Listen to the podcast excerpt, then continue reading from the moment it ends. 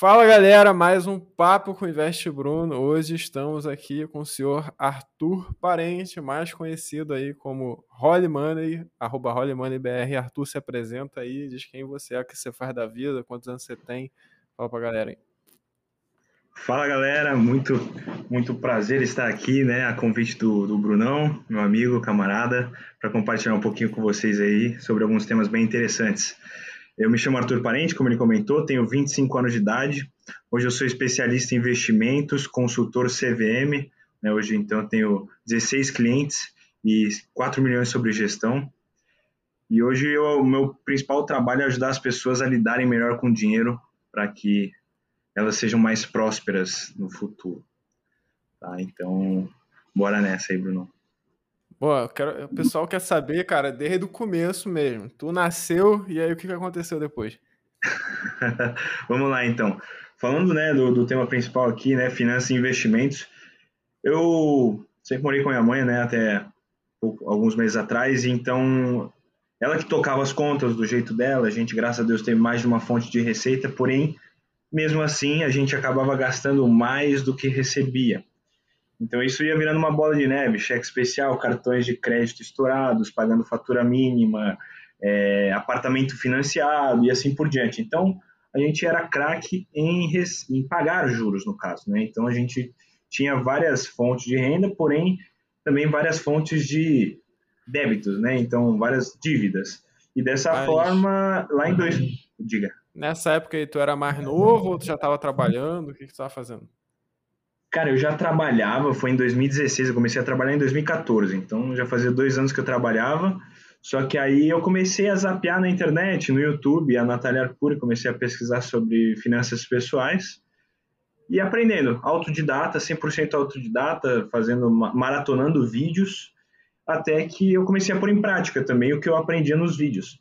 E algumas coisas davam certo, outras não davam, então foi ali que eu, né, depois de num primeiro momento, quando eu mapeei o que, quanto entrava, para onde ia o meu dinheiro e quanto tinha de dívida, eu confesso que eu tomei um baita no susto e pensei, como raios eu vou reverter isso? Mas, no fim das contas, o que aconteceu foi que deu uma luz, né? Eu vi a situação que a gente estava e a partir daí a gente deu os passos seguintes, que foi organizar as finanças, segurar né, as rédeas dos gastos, então passamos a gastar menos dinheiro, Graças a Deus as fontes se permaneceram, as fontes de renda. Então, foram dois anos, de 2018, a, de 2016 a 2018, só para quitar as dívidas. Então, foi um sacrifício. Eu ensinei finanças pessoais para minha mãe, para que a partir daí a gente passasse a ter uma vida financeira sustentável. Porque se algumas das principais fontes de renda zerassem, a gente não ia conseguir manter o padrão de vida que a gente tinha. Então, foi a partir dali, de 2016 a 2018, só para quitar as dívidas. Mas essas dívidas aí que tu fala, era só da tua mãe ou tua também eh, entrou tudo no bolo junto? Cara, eu era um, eu era um protagonista nessa na criação dessas dívidas, mas no meu nome não tinha nada. Tinha, no caso, só um financiamento veicular que tomava 50% do meu do meu do meu salário da época, né? Lá em 2016. Então, para andar de carrão, eu gastava metade do meu salário para pagar a parcela do financiamento, que eu não recomendo, viu, galerinha? Foram erros que eu cometi no passado e que hoje não fazem sentido, né? Mais para mim cometer os mesmos. E tu então, pode dar uma ordem aí, de né, grandeza parte... aí? Fala aí, acho que deu um delay. Claro, aí, continue. Não, então, o que eu posso falar é que, na época, contando financiamento imobiliário, foram quase 900 mil reais negativos. Cara. 900 mil reais Nossa. negativos. Então, e tu então, reverteu isso fui... para o zero em, em dois anos. Exatamente. Exatamente. Eu consegui reverter essa situação em dois anos. Caraca. For, foram muitos sacrifícios, eu enchi muito o saco da minha mãe, né? Então foi bem complicado. Eu tive que me né, segurar em muitas coisas que eu gostaria de ter feito, eu acabei não fazendo, mas foram sacrifícios que no final resolveram o nosso grande problema financeiro da época. E aí em 2018 foi quando começou a sobrar dinheiro mensalmente E a partir da... Diga.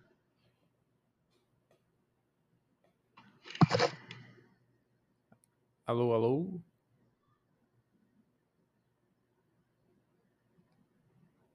Alô, Oi. tá ouvindo aí? Tô. Tá ouvindo? É, então, em 2018, você zerou essa situação, né? De lá pra cá, cara, são mais três anos aí. O que, que você fez nesses três anos? O que você teve de resultado? Você foi de menos 900 e o que, que tu, tu conseguiu? Vamos lá, então. Ali em 2018 foi quando eu comecei, começou a sobrar dinheiro nas finanças lá de casa. E eu pensei, comecei a estudar o que fazer com esse dinheiro, né? Então, como fazer ele trabalhar para mim? Eu já tinha uma pequena ideia de que dava para investir e tudo mais.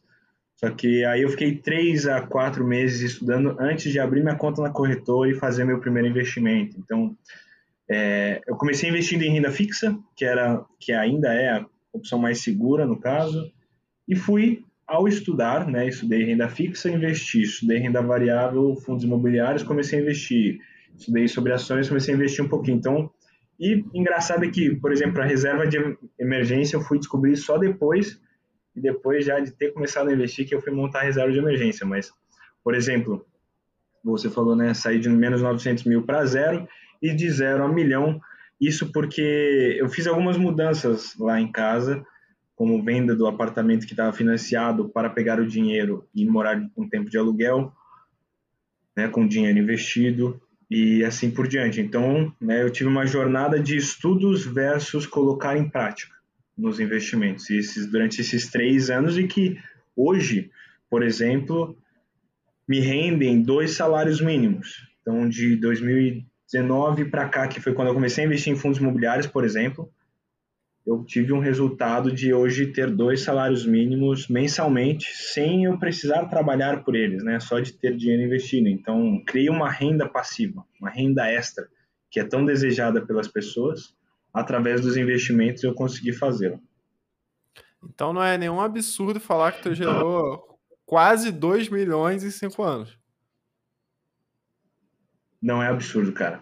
Não é absurdo. Confesso que eu faço parte de uma pequena parcela da população brasileira, né? graças a meus pais, meu tio, minha mãe também. Então, assim, devido a variedade de fontes de renda foi mais fácil, entre aspas, fazer este quase que milagre, então, em cinco anos, dois milhões de reais, mas é, foram muitos sacrifícios, foram muitos sacrifícios, obviamente que tem pessoas com dívidas menores, pessoas com dívidas maiores, ou pessoas que estão começando agora, mas o importante, mais importante de tudo é começar. E, cara, como é que foi a tua trajetória aí profissional? Tu fez faculdade, não fez? O que que tu trabalhou?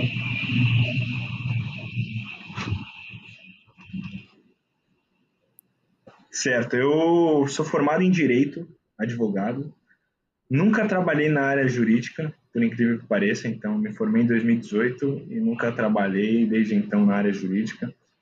Eu Trabalhei três anos e meio na minha empresa, empresa familiar de materiais elétricos, de 2014, que foi quando eu comecei a trabalhar até 2017. Que eu saí da minha empresa só, né, parei de trabalhar lá, mas continuo sócio, né, no caso. E fui trabalhar na Johnson Johnson como estagiário em compliance, uma área de auditoria, digamos assim.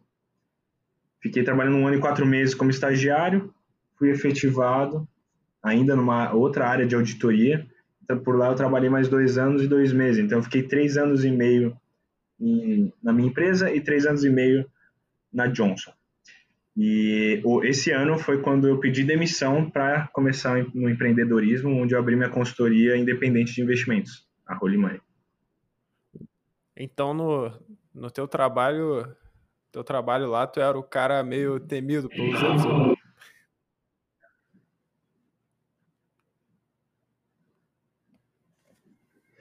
Sim, exatamente, exatamente. Na, na época eu lembro que eu chamava as pessoas no, no, no Messenger interno que tinha na empresa e sempre achavam que tinham feito algo de errado, mas no caso, às vezes eu queria marcar um almoço, queria marcar um café, bater um papo, alguma coisa assim, e as pessoas já achavam que eu ia cobrar alguma coisa ou que elas tinham feito algo de errado.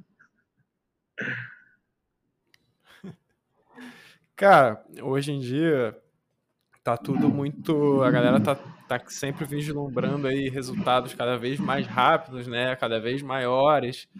A gente vê aí veiculação de, de anúncios cada vez mais exagerados, né? Como é que você acha essa que, que tá esse cenário aí de, de, de gente oferecendo dinheiro fácil, de gente aceitando? Como é que tá essa coisa aí?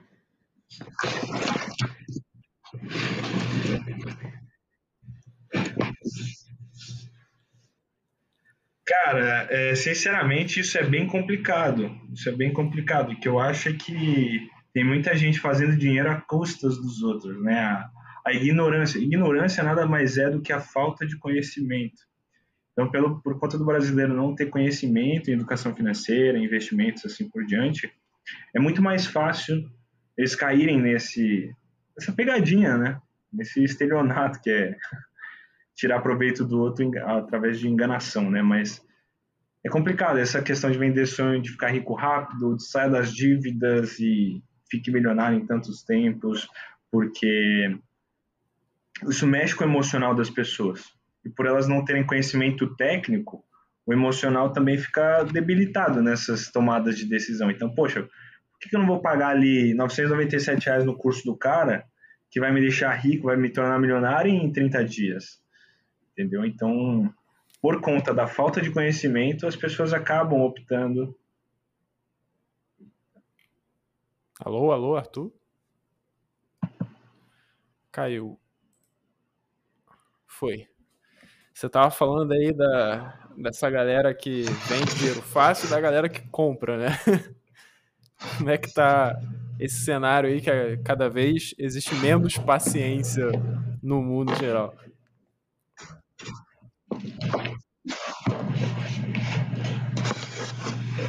Então, deu uma travada aqui, mestre. Uma travada no áudio Voltou? peraí. Segura aí, rapidão. Deixa eu ver uma coisa. Então, retomando aí, conexão caiu, mas agora já tá firme e forte. É, fala um pouco sobre esse cenário maluco aí da galera cada vez menos paciente, cada vez mais oferta de dinheiro fácil no mercado.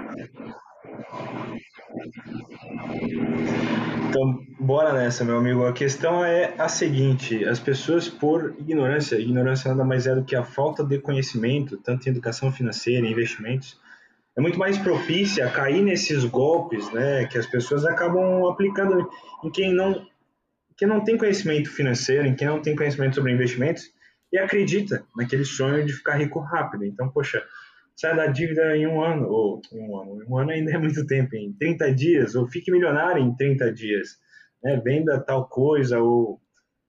Esses sonhos, esses sonhos, assim, não existe dinheiro fácil, exige, existe, exige muito trabalho para que a gente possa ter dinheiro, para que a gente possa fazer dinheiro e assim se tornar milionário, e nos investimentos trata-se de um médio a longo prazo, então, assim, para você ter, colher frutos, assim, maiores e mais expressivos, então, acredito que as pessoas tiram proveito da falta de conhecimento dos outros.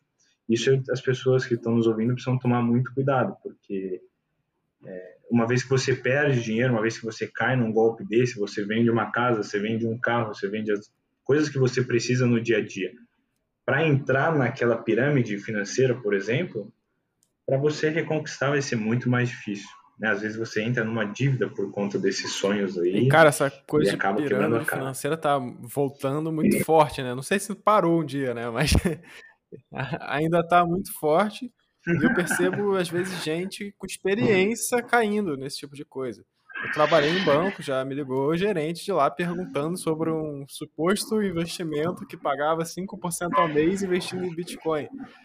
Quer dizer, é um negócio que, é, por mais conhecimento que você Meu tem, aquela ganância acaba mexendo contigo, né? De algum, em alguma forma. Então, é, é, um negócio que a gente tem que conseguir alertando, né? Que realmente não existe dinheiro fácil. E os caras acabam, acabam por confundir a cabeça da, do ser humano é, com os nomes, né? Porque aí o cara acaba ligando Bitcoin, aí, aí essa oferta que ele ouviu da pirâmide lá que paga 5% ao mês. Só que não tem nada a ver uma coisa com a outra, né? O cara usa o nome de uma criptomoeda que se bem usada, pode ser uma coisa boa para fazer é, um esquema ali é, ruim, né? Então acaba por confundir a cabeça da, da galera é, de uma vez só, né? E, cara, outro dia, não, não tô Sim. falando que seja pirâmide, tá? Mas eu fiz um post fazendo uma provocação com a aposta esportiva outro dia. Não sei se tu chegou a ver. Eu juntei com o Matheus lá, do, uhum. o Matheus Hack.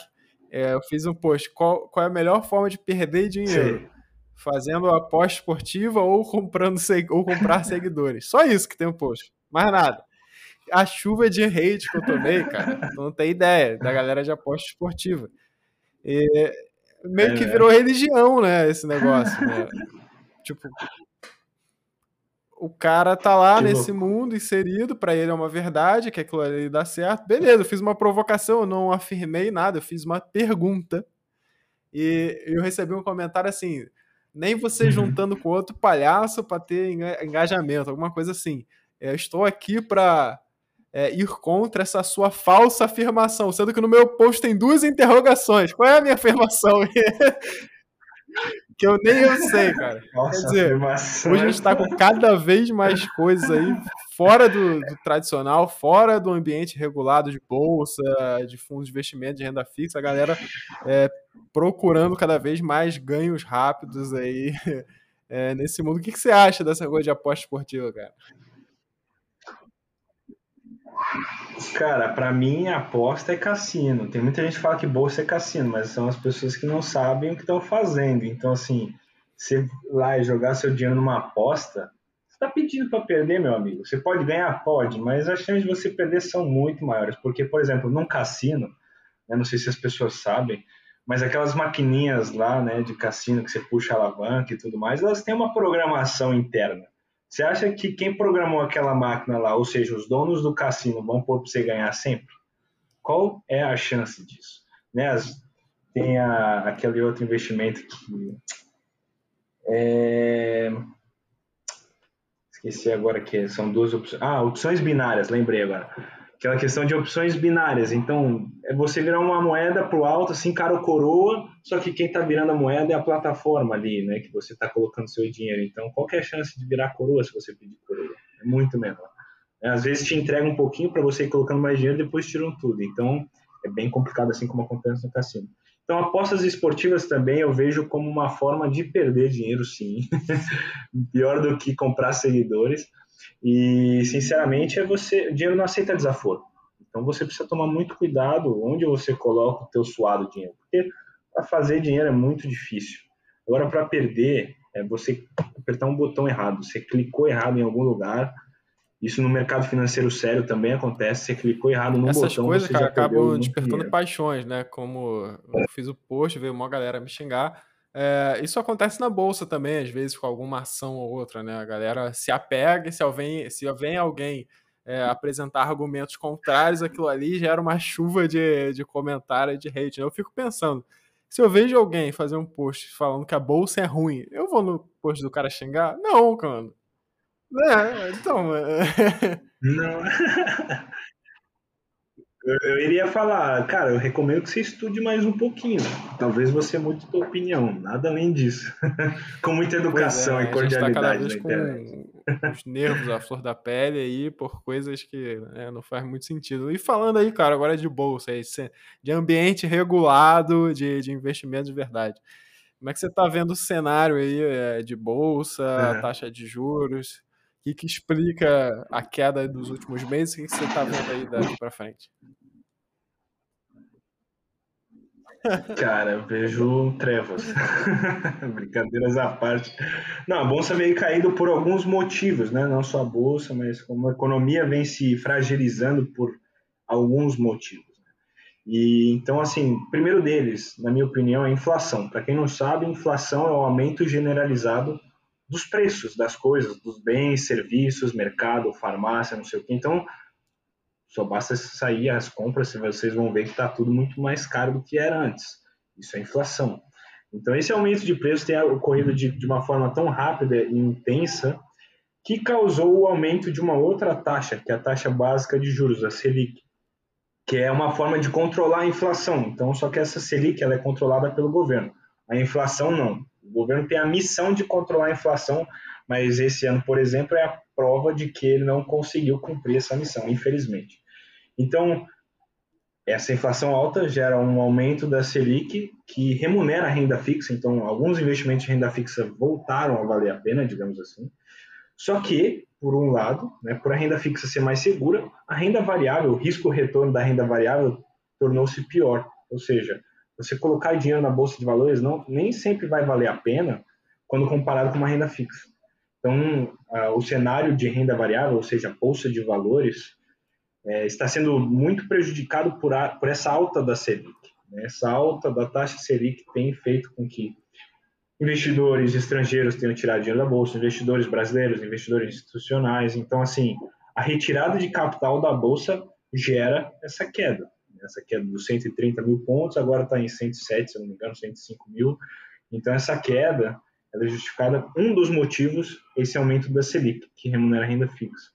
Outro ponto muito importante a se levar em consideração é o cenário econômico do país. Né? O país até semana passada estava votando uma PEC, né, projeto de emenda constitucional dos precatórios. Precatórios são dívidas do governo, tá, contra pessoas físicas e jurídicas aí do Brasilzão, em processos judiciais, no caso. Então, o dinheiro, é, precatório já é uma dívida e eles estão renegociando a dívida umas duas ou três vezes, se não me falha a memória. Então, isso mostra que o ambiente fiscal do país também está abalado. Então, isso faz com que as pessoas desconfiem. Né? Por que eu vou investir num país onde está tudo bagunçado, digamos assim? Então, isso também acaba afetando a Bolsa de Valores. E, por fim, mas não menos importante, obviamente, tem outros fatores macro e microeconômicos que influenciam, são as eleições que estão chegando. Então, o país se divide em dois. O Brasilzão se divide em direita, esquerda e pau no gato, entendeu? Então, isso, essa incerteza política também faz com que a bolsa de valores a gente está tendo realmente uma discussão muito antecipada né das eleições. Eu acho que talvez é, é, o mais antecipado que já houve né porque em 2018 nessa época a gente não sabia nem direito quem era que ia estar tá lá no final. E o que, que você acha aí daqui para frente cara? Houve a queda o cenário não é dos melhores beleza mas nível de preço da bolsa você acha que a gente está vendo muita oportunidade ou ainda você acha que talvez seja melhor dar uma segurada, investir em dólar, investir no exterior? O que, que você está pensando sobre isso? Essa, esse, é, esse é aquele famoso corte para você dar a declaração, depois o pessoal vir aqui e ver que você estava errado.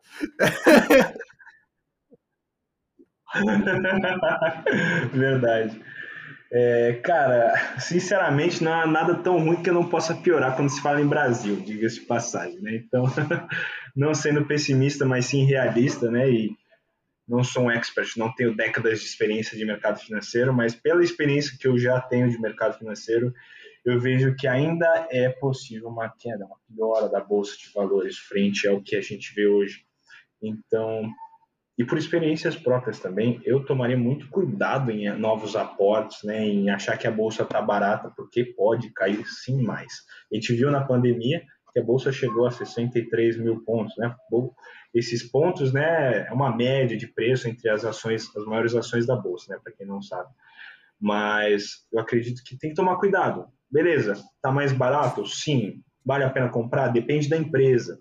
Mas quanto comprar? Cuidado, cuidado não vai de mão cheia para cima das, das empresas, dos fundos imobiliários, porque até eu já fiz isso, achei, puxa, caiu bastante aqui e tal, fui lá e coloquei uma grana pesada num fundo imobiliário, numa ação.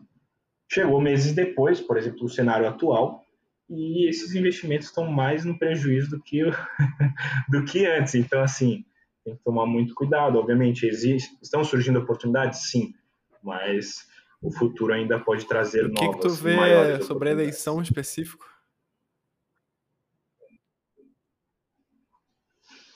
Cara, confesso para você que eu não estou acompanhando tão de perto essa questão das eleições, mas eu sei que influencia a bolsa de valores inevitavelmente. É... Não sei, não sei te dizer exatamente o que, que vai ser do país a partir do ano que vem, mas obrigado. Mas a questão é a seguinte: invista em dólar. Tire seu dinheiro do país, pelo menos uma parte dele, né? Então você falou em investir em dólar, investir imenso no exterior.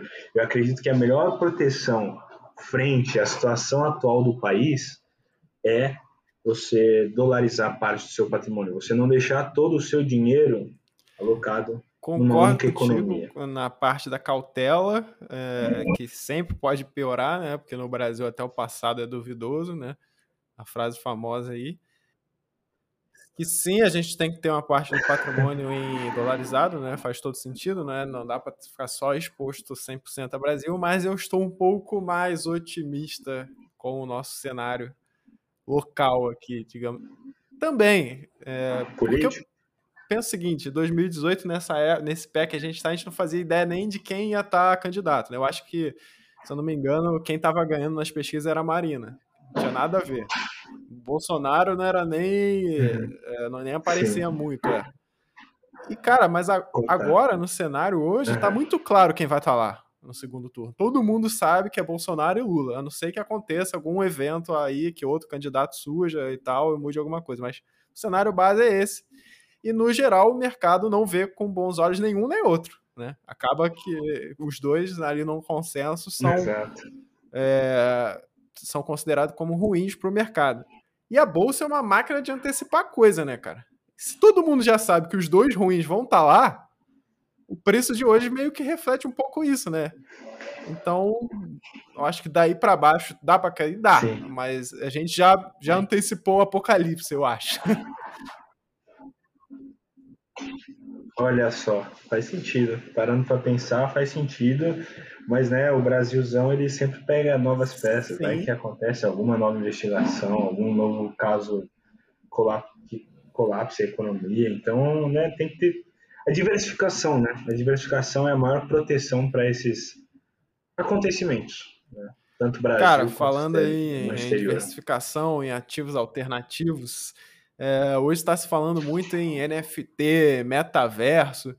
O que você acha desse negócio de metaverso aí? Tu acha que realmente pode substituir a experiência humana em si ou é muita viagem? Cara, não há nada que a tecnologia não viaje, né? Então, é, eu confesso para você que eu conheço um pouco mais de NFT, né? Que são aquelas obras de arte digitais que estão girando milhões e milhões de dólares mundo afora. Mas esse metaverso eu confesso que eu não conheço muito bem. Mas assim, pensa, né, só fazendo uma comparação. Há 100 anos atrás não existia televisão, cara. Né, ou menos até, se duvidar, uns 80 anos atrás não existia televisão. Hoje, né, você vê televisão fazendo curva, você vê painéis de LED de, sei lá, dezenas de metros quadrados. Então, assim, se você for parar para ver metaverso, os óculos de realidade aumentada. Isso vem, obviamente, que antes de ser criado parecia impossível, mas depois de criado tá aí, né, no dia a dia das pessoas. Alguns países mais desenvolvidos tendem a adotar antes, né, mas querendo ou não, eu não é, duvido de nada que a atrás, tecnologia 40 anos atrás, isso aqui que a gente está fazendo era quase loucura, né? Tipo, nessa qualidade, tempo real, na velocidade na internet, a gente nunca imaginava, né? Então a gente não pode querer ver o futuro com a cabeça que a gente tem hoje, né? Não faz sentido. Né? Até o próprio WhatsApp, eu acho que eu demorei um certo tempo para aderir, né? Que eu nem tinha celular que, que dava para baixar direito na época que começou. Então, é, hoje é muito, é muito difícil entrar na minha cabeça que a, a experiência humana vai ser fortemente substituída por um troço, um ambiente paralelo digital, né? Eu acho muita loucura, né? Mas quem sabe, né? Mas me explica um pouco sobre esse metaverso. Cara, aí, eu acho, eu entendo que existe uma, uma abordagem que isso tende a substituir a maioria das experiências que a gente tem no mundo real com um troço desse, né? Tipo, tu vai entrar num, sei lá, num óculos, sei lá, ou algum, algum outro equipamento, e lá dentro você vai viver essa experiência da vida como se fosse uma segunda vida, né? Tipo. É, é sei lá. Matrix. Mano, é meio difícil isso entrar na minha cabeça. Eu acho que. Talvez é mais fácil de eu entender como se fosse tipo uma nova, um novo tipo de rede social, né? Ah, em vez de entrar no Instagram, vou entrar nesse metaverso aqui, depois eu vou sair, do que ser uma coisa que vai substituir a nossa experiência por, por, um peso maior, né? Se bem que rede, so rede social a gente já fica um bom tempo lá. Mas está... é. Horas, horas diárias, muitas vezes, né? Mas esse metaverso ele tá ligado ao Cara, tem rola muito essa transações em NFT, se eu não me engano, porque tem então tá saindo muita notícia de venda de terreno no metaverso por milhões, tipo, loucura. é muito difícil de entrar na cabeça. Meu. Que loucura, meu amigo, que loucura. Né? Cara, loucura fala um pouquinho total. de fundo imobiliário, cara. O que, que você tem na carteira de setor? O que, que você costuma olhar? Como é que é, você vê esse cenário de fundo imobiliário? Cara, eu né, tenho um grande apreço por fundos imobiliários, vou confessar para você, já não é de hoje. Desde quando eu recebi meus primeiros dividendos lá em 2019 até hoje que eu vivo, vivo recebendo, né, mensalmente eles caem na, na conta da corretora. É, para quem não sabe, fundos imobiliários são fundos de investimento, empresas criadas para gerir o patrimônio de terceiros, de outras pessoas. Só que no caso dos fundos imobiliários, eles investem em imóveis físicos ou dívidas relacionadas ao setor imobiliário. E no caso do cenário atual econômico, os fundos imobiliários, devido à alta taxa da Selic, que vem subindo, como eu comentei anteriormente, né, a taxa básica de juros vem, vem subindo, os fundos imobiliários vêm se depreciando, porque muitos deles não acompanham a taxa Selic quando se fala em dividendos, né, que, via de regra, acaba sendo maior, a, a maior atração, né, o maior ponto forte dos fundos imobiliários essa questão dos dividendos e boa parte deles não consegue cobrir a Selic. Então, por que, que eu vou assumir risco nos fundos imobiliários, renda variável, sendo que na renda fixa, no Tesouro Selic, investimento livre de risco, teoricamente, está pagando a mesma coisa ou mais, né? A relação custo-benefício do investimento acaba entrando em pauta nessa, nesse momento. Então, por isso que eles vêm se depreciando bastante, tá? Um dos principais motivos é isso. Porém, existem fundos imobiliários que são mais resilientes. Alguns que investem em CRIs, por exemplo, né, são dívidas do, do setor imobiliário que estão atreladas à inflação. Então, como a gente veio bem, bem alta da inflação, esses fundos imobiliários eles também são é, favorecidos por essa alta da inflação, porque eles têm essas dívidas que estão atreladas à inflação e por isso eles recebem mais né, amortizações maiores, eles recebem maiores dividendos e repassam isso para os cotistas. Então, vai de você, investidor, olhar para o cenário atual, ver quais são as oportunidades que estão surgindo ou quais são os fundos mais resilientes que estão aí disponíveis. Então, fazer essa ponderação e colocar o seu suadinho dinheiro de forma consciente em cada um deles. Né? Então, a, a minha grande dica aqui é tente entender a dinâmica do fundo e um pouquinho da economia para que você possa tomar aí uma decisão melhor, diversificada e tudo mais. Qual é a tua opinião sobre fundo de fundo imobiliário? Tu gosta, acha que é ruim por causa da taxa dupla? O que, é que tu pensa? Cara, eu invisto num fundo imobiliário, investi uma vez, vendi porque eu fui fazer um tour na XP e um dos assessores lá tinha me dado uma call de venda e tudo mais, que a XP estava recomendando a venda desse fundo imobiliário. E eu fui lá e vendi, realizei lucro. Na época eu não emitia DARF, então, para quem vender fundos imobiliários com lucro, não se esqueça de pagar o imposto de renda, fica a dica, tá? Paguei depois com multa, mas está tudo certo. E na sequência, isso lá em 2019, tá? E aí na sequência, um ano depois, eu comprei esse fundo de novo, um fundo de fundos. E sinceramente, cara, ele é bom para quem quer diversificar sem se dedicar né, ao estudar fundos imobiliários, ler relatórios e tudo mais. Né? Porque quando você investe em mais de um fundo, você precisa estar ali acompanhando a performance deles, os resultados e tudo mais. Quando você investe num fundo de fundo, você está terceirizando esse acompanhamento de vários fundos para um gestor. Porém, você precisa acompanhar pelo menos os resultados desse fundo de fundos. Tá? Então, primeiro que o gestor precisa ser bom, o cenário precisa estar favorável, e você falou de uma bi taxação de administração, no caso, né? as taxas de administração tanto do fundo de fundos quanto dos fundos que ele investe. Isso são é, contras, né? tem os prós e contras, esse são é um dos contras que vai da pessoa, do investidor, ponderar, poxa, eu estou disposto a pagar mais taxa e ter menos trabalho de acompanhamento, de monitoramento dos resultados dos fundos imobiliários. Tá? Precisa ponderar. Eu, por exemplo, não sou tão adepto a fundos de fundos. Eu tenho um carteira que está em uma queda brusca. Estou segurando ele por viés da confirmação, viés comportamental aí, mas eu admito que não estou querendo realizar prejuízo, mas sinceramente li o relatório do fundo e vi que não está valendo a pena mantê-lo em carteira. Então, é um fundo específico para um tipo de investidor que eu acho que queira tem ser mais esse passivo, lado da delegar, né, para você ter que ficar acompanhando o mercado, o cara faz as exposições, troca e tudo mais. Mas no cenário atual eu estou vendo oportunidade de preço em alguns fundos de fundos imobiliários. Porque é muito fácil você ver preço em fundo de fundo. Porque o patrimônio de, o líquido do fundo está listado na bolsa. Então é aquilo mesmo. Se esse fundo está negociando a 80% do patrimônio líquido, quer dizer, você está comprando os papéis que ele compra na bolsa por com 20% a menos do preço. Então acaba ficando muito uhum. é, muito evidente, né, quando tem é, uma distorção no fundo de fundos, por exemplo. É lógico, você tem que olhar se a gestão costuma fazer emissão abaixo do valor patrimonial, porque esse tipo de coisa pode destruir valor. Você tem que olhar se a taxa de performance é justa, né? É, tem um que eu invisto aqui que a taxa dele é o que for, é, ele só paga a taxa se ele ultrapassar 4,5 ao semestre ou, ou, um índice de inflação lá. Então, quer dizer, só se é, uhum. ele bateu o maior dos dois fatores, quer dizer, é justo a taxa de gestão. E, cara, um, um fundo que eu Sim. tenho, é, eu só tenho um fundo de fundos, muito bem estudado, escolhido. E, cara, eu vejo, ele tá, hoje tá 0,85 do, do valor patrimonial, já teve a 0,80, quer dizer, um negócio meio bizarro. E metade no fundo é CRI.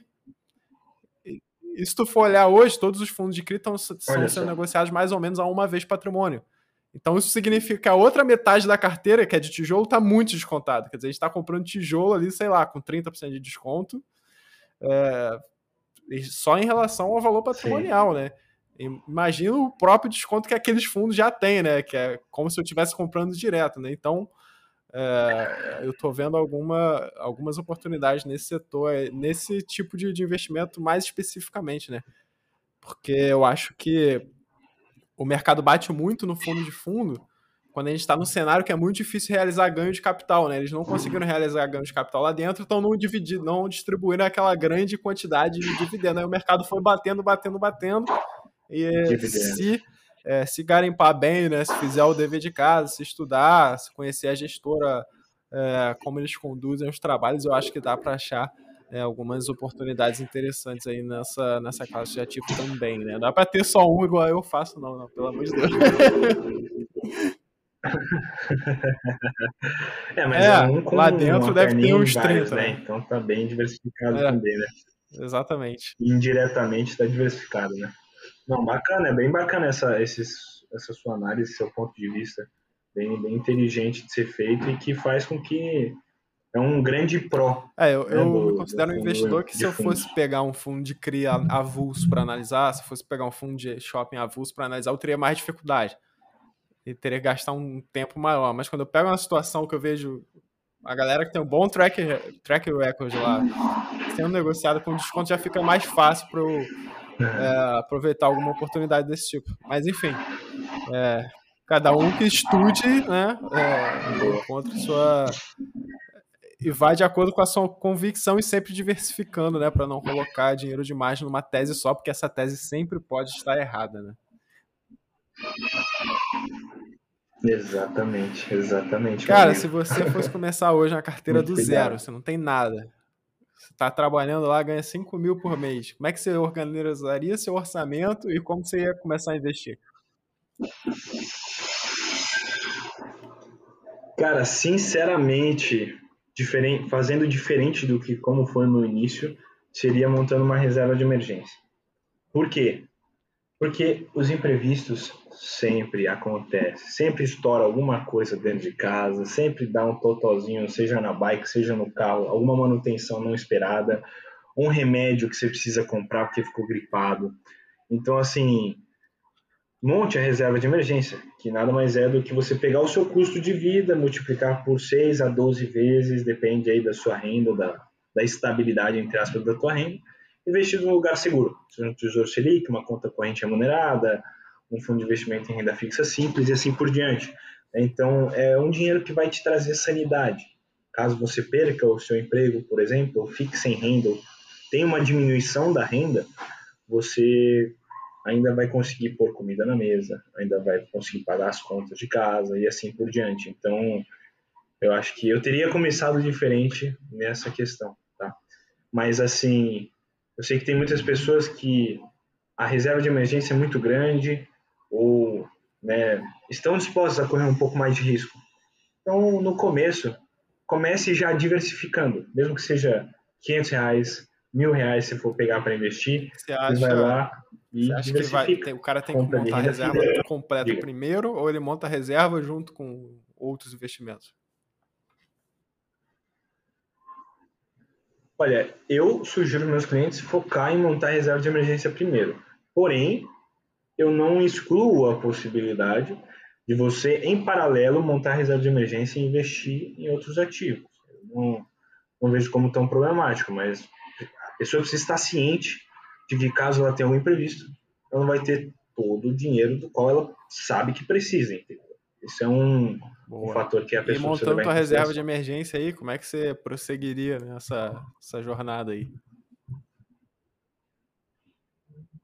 Cara, assim como eu prossegui nos estudos e nos dividendos, eu sou um grande adepto dessa questão de dividendos. Obviamente que existem muitas outras oportunidades de crescimento, por exemplo, investir em small caps, são as pequenas empresas da bolsa, tem um grande potencial de crescimento. Então, a depender, né, para quem eu falando por mim, não mudaria muito da minha trajetória a não ser a, reserva de emergência, tá? Eu fui estudando e investindo, estudando e investindo. Então, para você que está começando agora, a grande dica é tente entender o que é que, o que, você está comprando, como funciona o que você está comprando, e se você tiver tempinho extra aí para estudar e vontade, força de vontade, entender quais fatores que influenciam aquele investimento que você está colocando o seu suado dinheiro. Tendo essas três respostas, a chance de você perder dinheiro diminui drasticamente. Então, eu falando por mim, Arthur, não mudaria nada, não faria nada diferente do que eu fiz nos investimentos, tá? Eu fui estudando e investindo, estudando e investindo. E em três anos de investimento, eu já colhi muitos bons frutos por conta disso. Então nada impede, se eu conseguisse Boa, aqui na minha carteira, também. Eu estava com o costume de ter uma postura pouco mais passiva, né, utilizar ETFs, mas eu tô convergindo um pouco mais para esse lado dividendo também, né? Porque uh, nesse nível de preço da bolsa, eu comecei a ver algumas oportunidades de empresa ali boa, às vezes negociando perto ou abaixo do valor patrimonial, com um dividendo esperado legal. Comecei a montar algumas posições e eu acho que o dividendo tem um fator psicológico muito interessante, né? Que eu acho que o sujeito ele consegue suportar mais as quedas quando ele sabe que tem aquele fluxo ali que ele vai receber da empresa, ela caindo ou, ou subindo, né? Então acho que é uma, Sim. É um tipo de, Sim, estratégia que funciona muito.